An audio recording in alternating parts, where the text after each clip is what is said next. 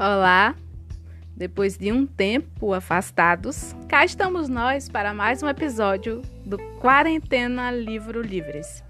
Esse nosso podcast que traz a leitura, a análise de obras literárias canônicas e não canônicas, né? trazendo um olhar mais próximo, mais social destas obras tão importantes da nossa literatura e que às vezes não são discutidas ou não são trabalhadas, não são reconhecidas como deveriam. No episódio de hoje, eu trago para vocês o romance Úrsula, da Maria Firmina dos Reis. O romance Úrsula foi publicado originalmente em 1859, mas foi somente na década de 70 é, que o romance Úrsula foi revisto, reencontrado e passou a receber a atenção, muito embora tenha permanecido longe das listas de obras clássicas e dos olhares da crítica literária. Inclusive, até hoje, ah, os livros didáticos, sobretudo os livros do ensino médio, não incluem o romance Úrsula e a Maria Firmina dos Reis como obra, como autora do romantismo, que é o período literário em que essa obra se inscreve tanto cronologicamente quanto pelas suas características. Todo esse silêncio sobre o romance Úrsula é também a invisibilização da sua autora, que é uma mulher negra, nordestina, né? a Maria Firmina dos Reis, como eu já disse, que enfrentou os padrões patriarcais, racistas e elitistas tão mais fortalecidos naquela época, né? E publicou de modo independente pela Tipografia Progresso em São Luís do Maranhão este romance Úrsula. A, a própria autora, na, nas suas notas iniciais, ela demonstra reconhecer é, esse, esse enfrentamento, né? E há um trecho em que ela diz, na, nas, nos primeiros escritos, em que ela diz assim: Mesquinho e humilde livro é este que vos apresento, leitor. Sei que passará entre os, o indiferentismo glacial de uns e o riso mofador de outros, e ainda assim o dou a lume. Não é vaidade de adquirir nome que me cega, nem o amor próprio de autor.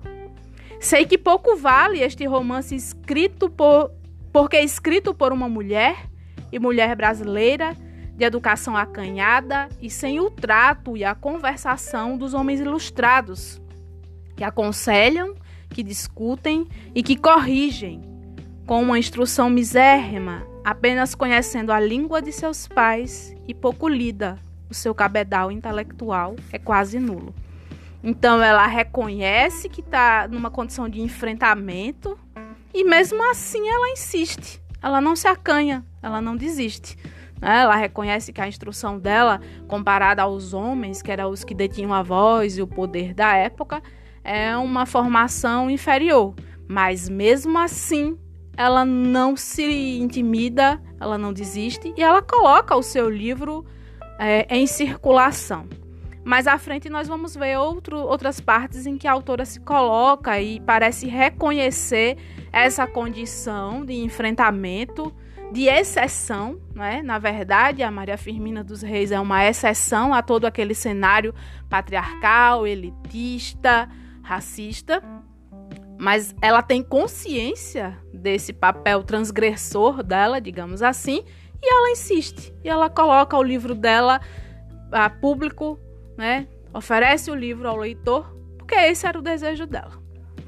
É, tanto a leitura como a escrita eram, naquela época, tarefas é, restritas a um público elitizado e masculino, e principalmente a escrita, né? A, a, porque a, o poder sobre a palavra, o poder discursivo, era legitimado aos homens. Daí de onde vem a, toda a discussão em torno do cânone literário patriarcal. Né? Aos homens eram dado todo o poder de escrita, de criação, e às mulheres não. E quando a gente fala de homens, a gente também tem que fazer uma, um recorte aí. Homens brancos, é, elite, da, da alta elite. É. E as mulheres? O que é que estava O que é que se deixava para elas? Né? As mulheres eram atribuídas às funções domésticas, cuidar do lar, dos filhos, estar preparada para o casamento. É, e aquelas que passavam a ter acesso ao mundo da leitura e da escrita eram as filhas de famílias ricas e poderosas. Né? Então, nós percebemos aqui os atravessamentos de raça, de classe e de gênero que interferem no acesso à palavra livre, no acesso à leitura e à escrita e, claro, na produção literária, na construção da história da nossa literatura. Ah, algumas das mulheres que ousaram escrever naquela época e mais à frente também, elas usavam pseudônimos ou nomes genéricos para escapar das ofensas e perseguições. Porque a, as mulheres que ousavam escrever, elas tinham a sua, a sua moral atacada pelo fato de estarem escrevendo, de estarem colocando a sua palavra, a sua voz. Então, Maria Firmina, ela toda é um confronto a esses padrões e impedimentos. Ela é uma exceção, é, mas é uma exceção que precisa ser questionada, refletida, né? Porque a gente está num contexto de silenciamento, de invisibilização, fortalecido pelas questões de gênero, pelas questões raciais, pelas questões de classe, não é?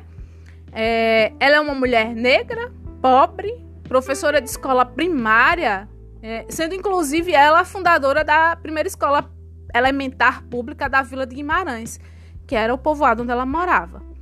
Então, ela era também uma mulher atuante politicamente, socialmente.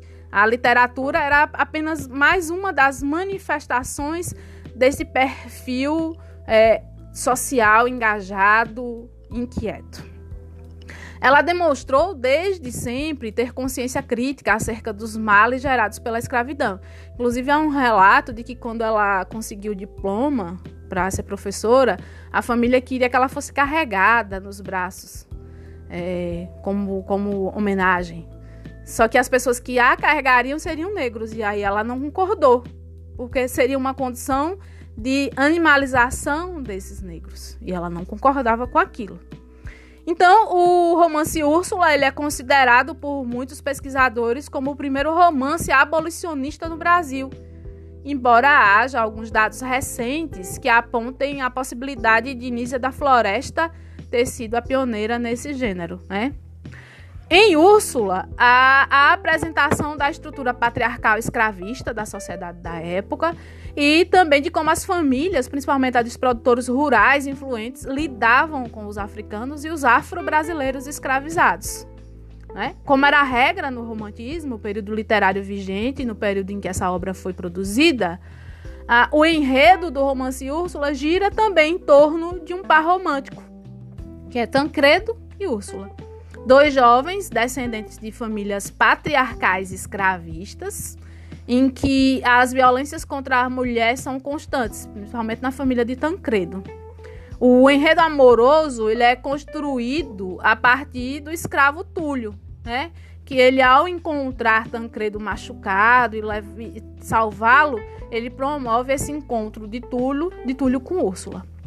É, o romance, pessoal, ele não se perde nos sofrimentos comuns ao ultrarromantismo, nem se limita àquela idealização, o escapismo tão comum na época. A, a, as questões acerca da escravidão, elas são constantes. E são os próprios personagens africanos ou africanizados que fazem essa reflexão, além da própria narradora. Isso é uma constante no livro. Há um trecho na página 54 em que diz assim: Ó oh, esperança, só a tem os desgraçados no refúgio que a todos oferece a sepultura. Gozos, só na eternidade os antevêm eles. Coitado do escravo, nem o direito de arrancar do imo peito um queixume de amargurada dor. Senhor Deus, quando calará no peito do homem a tua sublime máxima? Ama a teu próximo como a ti mesmo. E deixará de oprimir com tão repreensível injustiça ao teu semelhante. A aquele que também era livre no seu país. A aquele que é o seu irmão?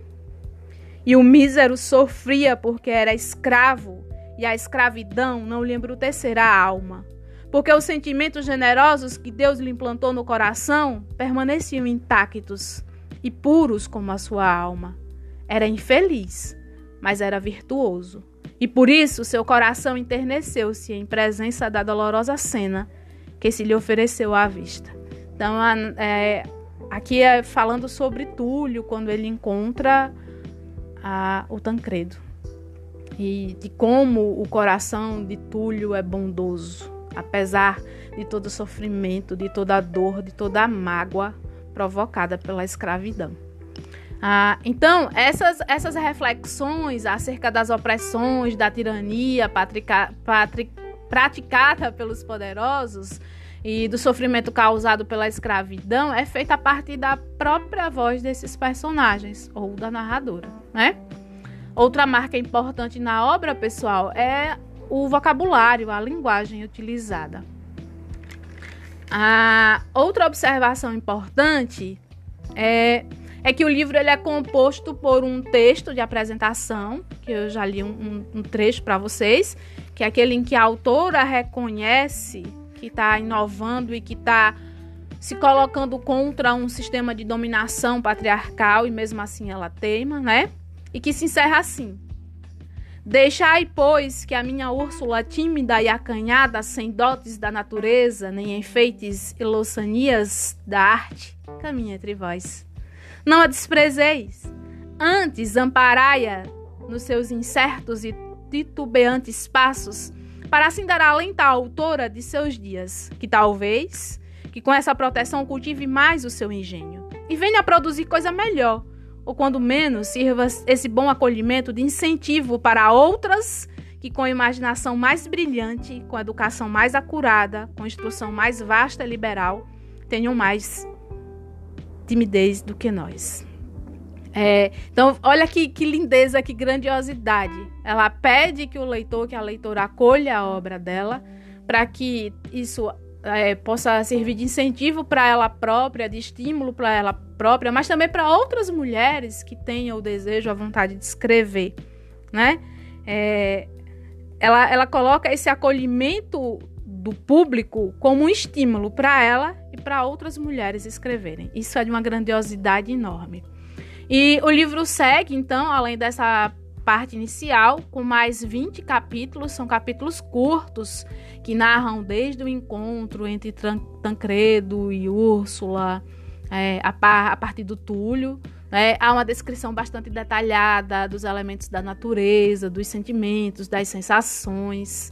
É, há a presença também de uma outra mulher, é, que é a Susana, é o capítulo que chama A Preta Susana, que, que estabelece uma relação também com o Túlio.